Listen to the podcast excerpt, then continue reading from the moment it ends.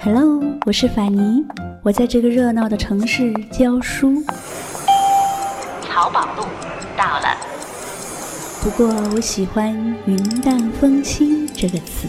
如果这个时候窗外有风，我就有了飞的理由。在清淡的时光里行走，在清淡的时光里行走，安静若素，安静若素，笑对烦扰。欢迎收听法尼时间。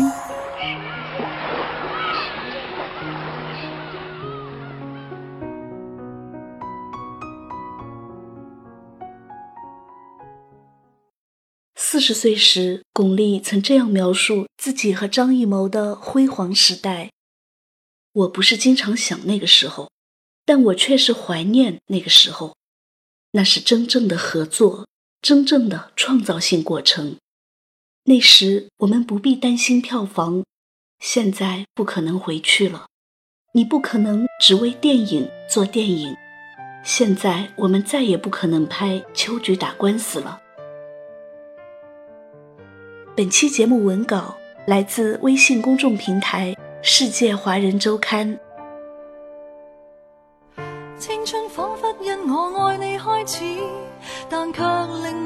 看破爱这个字。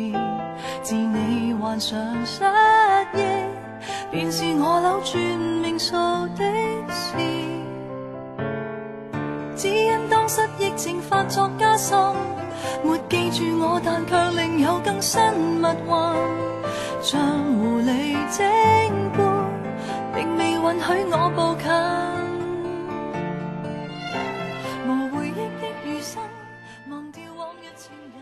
巩俐最初的荧幕印象，并不是娇柔的，不是软弱的，而是淳朴热辣，像漫山的野草，有着一股原始的蓬勃的生命力。也许正是这个鲜明的特质，让他被张艺谋选中去出演电影《红高粱》里的九儿。当年张艺谋三十七岁，他凭借《一个和八个》以及《黄土地》中惊人的摄影天分和卓越的表现力，成为当时中国最优秀的摄影师之一。一九八七年，张艺谋转型做导演，拍的第一部电影。就是令他一战成名的《红高粱》。妹妹，你大胆地往前走啊，往前！二十二岁的巩俐第一次担纲电影里的女主角时，还是中戏的一名学生。彼时的巩俐就像一块璞玉，怀着对这个世界混沌初开的新奇，在张艺谋的雕琢下。巩俐的灵秀和悟性被充分调动出来，她以她的质朴清新、浑然天成的演技，让整部电影熠熠生辉。巩俐通过《红高粱》一炮而红，飞升国际。随后，他们陆续合作了好几部在国内外影坛都声名大噪、影响深远的电影，无论是《大红灯笼高高挂》里的宋莲。还是《秋菊打官司》里的秋菊，亦或是《活着》里的家珍，不同的年代，不同的故事，不同的戏装，但都是清一色的倔强执拗。在命运的凌迫下，即便如草芥般卑微，即便不动声色，但你只要看到他紧抿的嘴唇、不甘的眼神，就知道这些角色。都是殊途同归。通过这些角色，我们就可以大致揣摩出巩俐的个性脉络。这种本色出演，让人们在宋莲的身上看到她，在秋菊的身上看到她，在家珍的身上看到她，在一代王后的身上看到她。也许正是这种坚韧和执拗。让巩俐创造了一个又一个辉煌，她包揽了欧洲三大电影节的最高大奖，荣膺两届金鸡奖、百花奖最佳女主角，香港电影金像奖最佳女主角等多个海内外演技大奖。随着一步步走向国际，巩俐成为了第一位登上《时代周刊》的华人明星，并被誉为最美东方女人。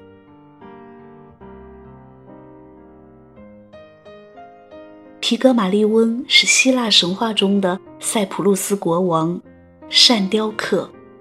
他不喜欢那些平庸无奇的凡间女子，遂用神奇的技艺雕刻了一座象牙少女像。在打造它的过程中，皮格马利翁把全部的热情和全部的爱恋都赋予了这座雕像。爱神阿弗罗狄特被他打动。便赐予雕像以生命，并让他们终成眷属。张艺谋之于巩俐，也无异于皮格马利翁。洛杉矶周刊曾评论，在荧幕上所有伟大的美人中，巩俐可能是最富于活力和令人胆怯的。男人不会想要去突入险境拯救她。就像他们可能想对易碎的章子怡那样做的，而巩俐有她自己的力量储蓄，张艺谋导演很大程度上挖掘出了她的这种力量。张艺谋塑造了巩俐，成就了巩俐，于是这座最终大放光芒的象牙少女雕像获得全新的生命后。以爱和他形成山呼海啸般的响应。巩俐和张艺谋珠联璧合的这八年，是张艺谋的成就登峰造极的八年，也是巩俐演艺生涯中最璀璨的八年。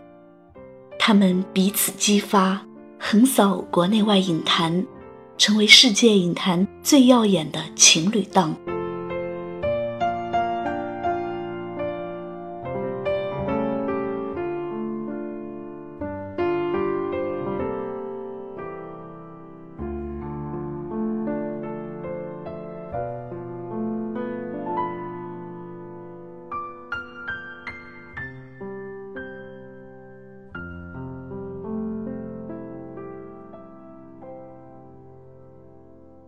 崇拜居于爱情之上，喜欢居于爱情之下，欣赏居于爱情之畔。他们都不是爱情，但是爱情一旦发生，能够将他们囊括其中。这句话用来形容巩俐对张艺谋的爱情，可谓恰如其分。有一种女人，本身再光芒四射。也需要用崇拜的基石来建立自己的爱情城堡。那时候，巩俐望向张艺谋的眼神都是亮闪闪的。当初对商业电影不屑一顾的张艺谋，为了能和巩俐扮演情侣，他接下了电影《古今大战秦俑情》。巩俐饰演的韩冬儿。因为秦始皇的焚书坑儒而家破人亡，被捉进宫中充当东渡求仙的童女。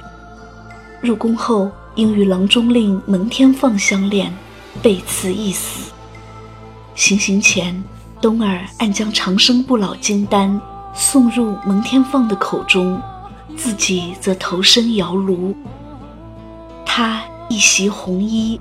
奔赴火海时，转身回眸的那一刻，无比凄美。这个定格，仿佛就是他当年为爱而奋不顾身的决然。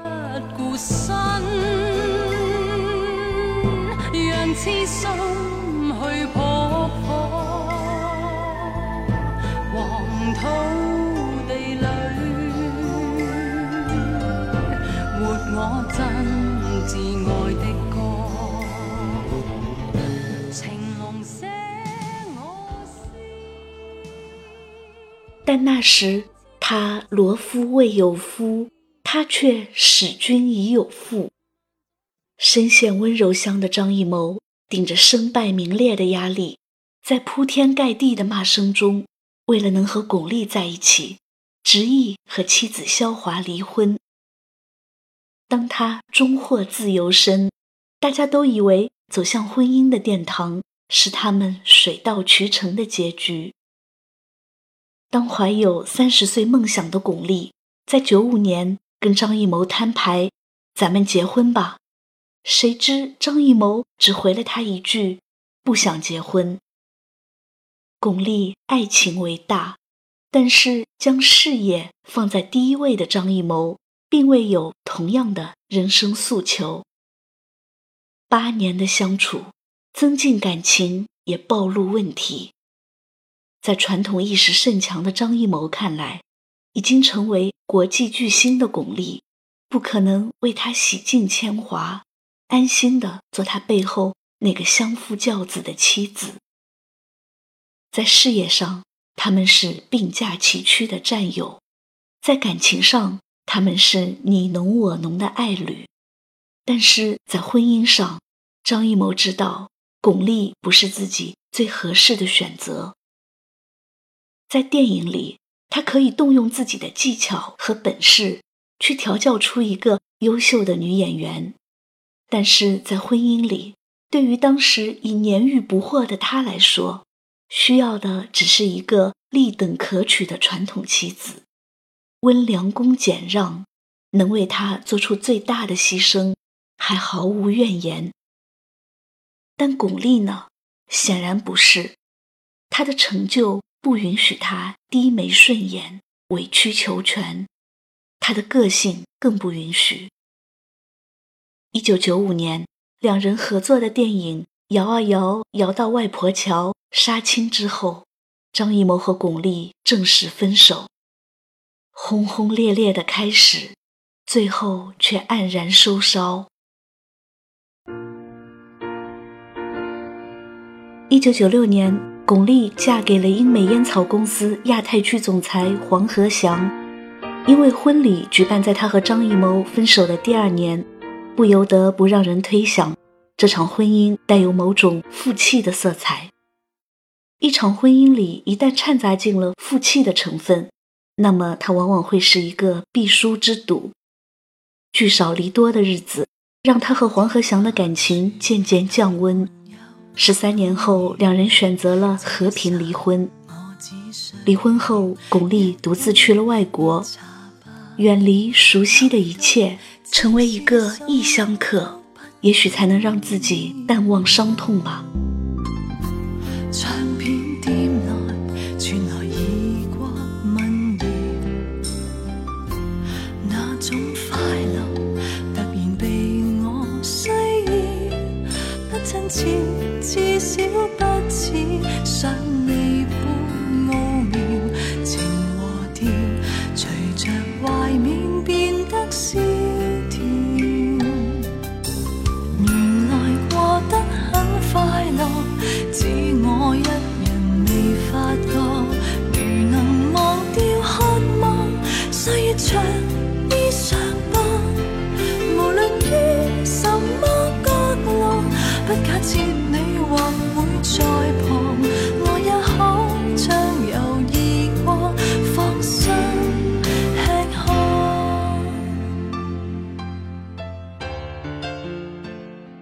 有人说，躲得过对酒当歌的夜，却躲不过四下无人的街，当然也躲不过那些不期而至的爱，比如《漂亮妈妈》的导演孙周，《周瑜的火车》的男主角孙红雷，《少年汉尼拔》的摄影师，《迈阿密风云》的科林·法瑞尔等。他千帆过尽，惯看春风。只有张艺谋，似乎始终是他心底最深的烙印。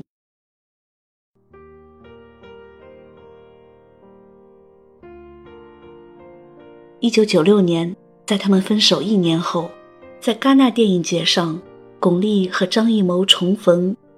当有记者问张艺谋两人会不会复合，张艺谋三缄其口，巩俐则泪如雨下。二零零六年。那时候，两人已经分手十一年了，也是两人分手后的再次合作。在《满城尽带黄金甲》的发布会上，张艺谋提及，十四年前他曾经在长城上许愿，一定要让巩俐演一次女皇。刹那间，巩俐的泪水夺眶而出，他一言九鼎，他得偿所愿。时光淡化恩怨，也疗愈悲伤。聪明如他们，也许都知道，有些错过就是最好的成全。没有变成墙上的一抹蚊子血，而成为彼此心口的朱砂痣；没有成为一粒饭粘子，而成为伊人头顶的白月光。这何尝不是感情的一种善终？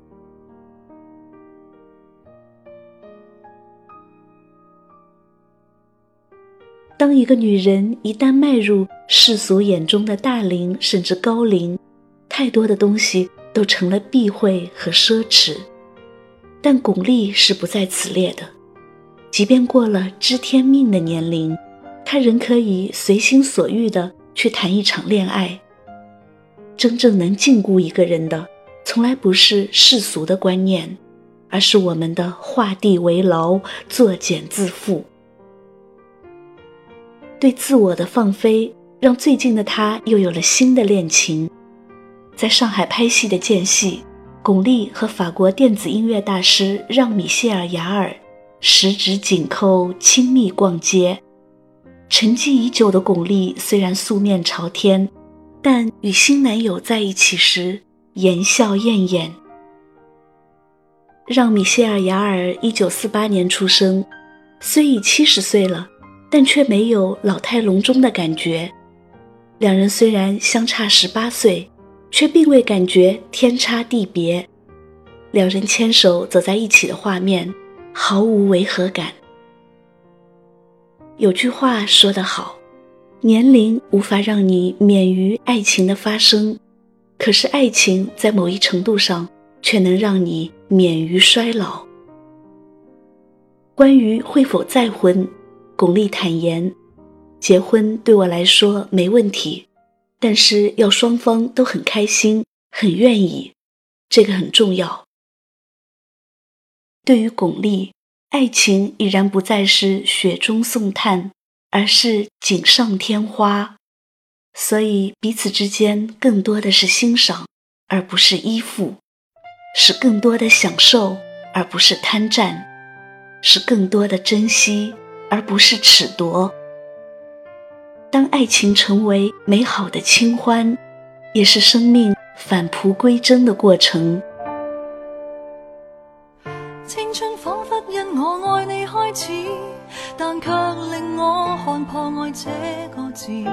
自你患上失忆，便是我扭转命数的事。只因当失忆症发作加深，没记住我，但却另有更新密运，像狐狸精般，并未允许我步近。无回忆的余生，忘掉往日情人，却又记住移情别爱的命运。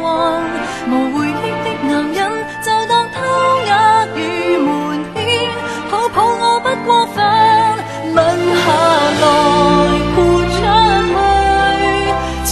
吻别似覆水再来也许要